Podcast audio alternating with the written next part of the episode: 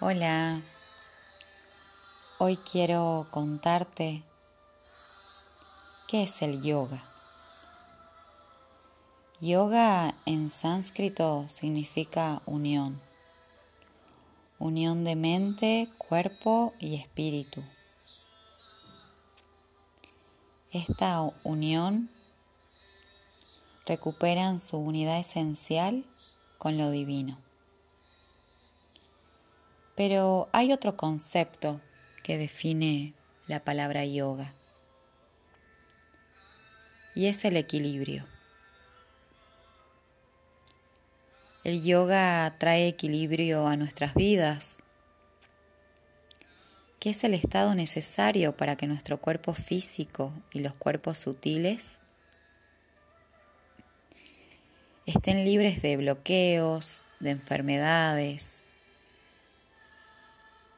y funcionen a sus máximas capacidades.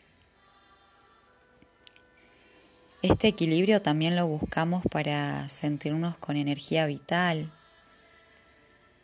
pero también con una serenidad mental y conectados con nuestro ser físico y trascendental. Hablando de conceptos básicos, te expliqué lo que es yoga. Ahora me gustaría contarte lo que significa para mí. Yoga es en mi vida educación espiritual. Es una ciencia, un arte y una filosofía de vida, psicofísica y también psicoespiritual. Estudié un profesorado de psicología que muchos seres no lo saben, pero gracias a mi profesorado de yoga pude integrar estas dos ciencias que amo y me apasionan. La finalidad del yoga es llegar al samadhi, que es un estado de plenitud existencial, felicidad y dicha. El yoga enseña a desarrollar la inteligencia espiritual del ser humano entendiéndola como capacidad de adaptación afectiva, sentimental y anímica de un, un individuo y su entorno.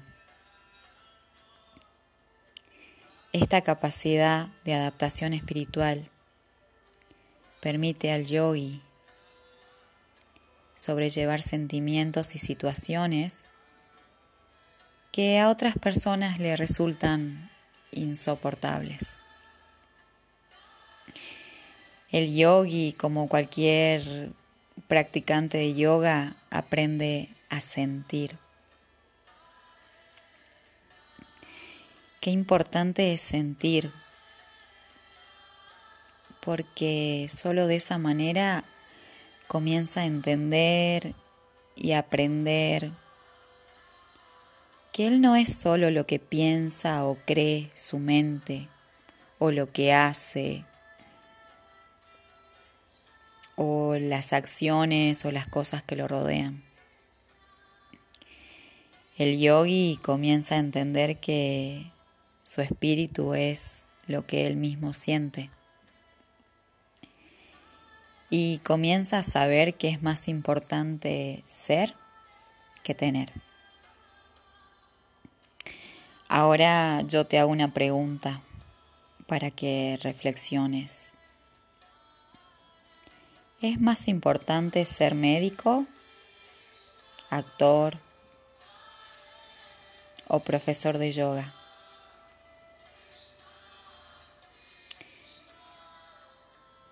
Que tener un título de médico, actor o profesor de yoga.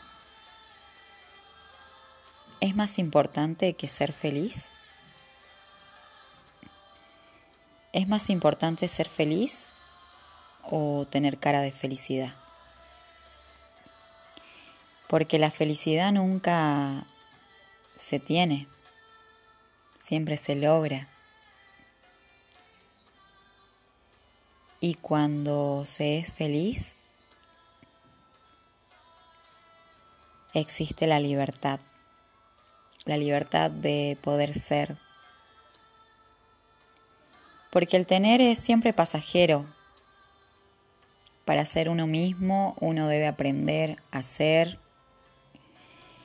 Y para aprender a ser uno debe comunicarse con su ser interior, con sus sentimientos, con sus emociones, con sus pasiones, sus anhelos, sus deseos, sus afectos, sus estados anímicos.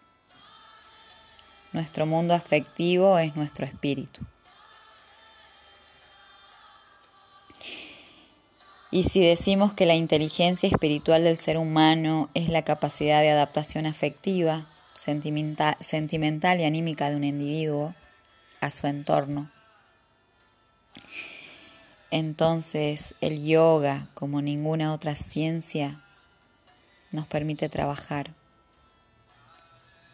en la inteligencia afectiva, capacidad de entender y adaptarse a los sentimientos y afectos de los otros, así como nos permite trabajar con la inteligencia emocional, capacidad de entender y adaptar las, las emociones a nuestro ser.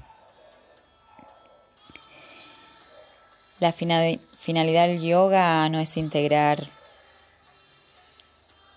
psicofísica espiritual al ser humano, sino que la finalidad es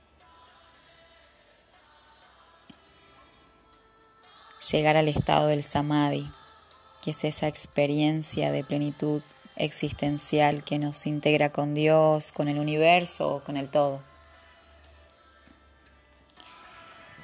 Y esa experiencia solo se logra con educación espiritual, con yoga. Y cuando decimos educación espiritual no nos referimos a la religión. Ser espiritual no tiene que ver con ser religioso o con una religión. Simplemente nos referimos a que el espíritu y la espiritualidad se pueden transitar desde, desde el mismo arte que pocas cosas son tan espirituales como el arte. El arte es la expresión del espíritu, el arte expresa nuestros sentimientos. Arte es sentir. Y si entendemos esta visión podemos comprender cómo una postura, una asana, puede llegar a ser espiritual completamente por la actitud y por la predisposición que tenemos a atrevernos a sentir, a conocernos.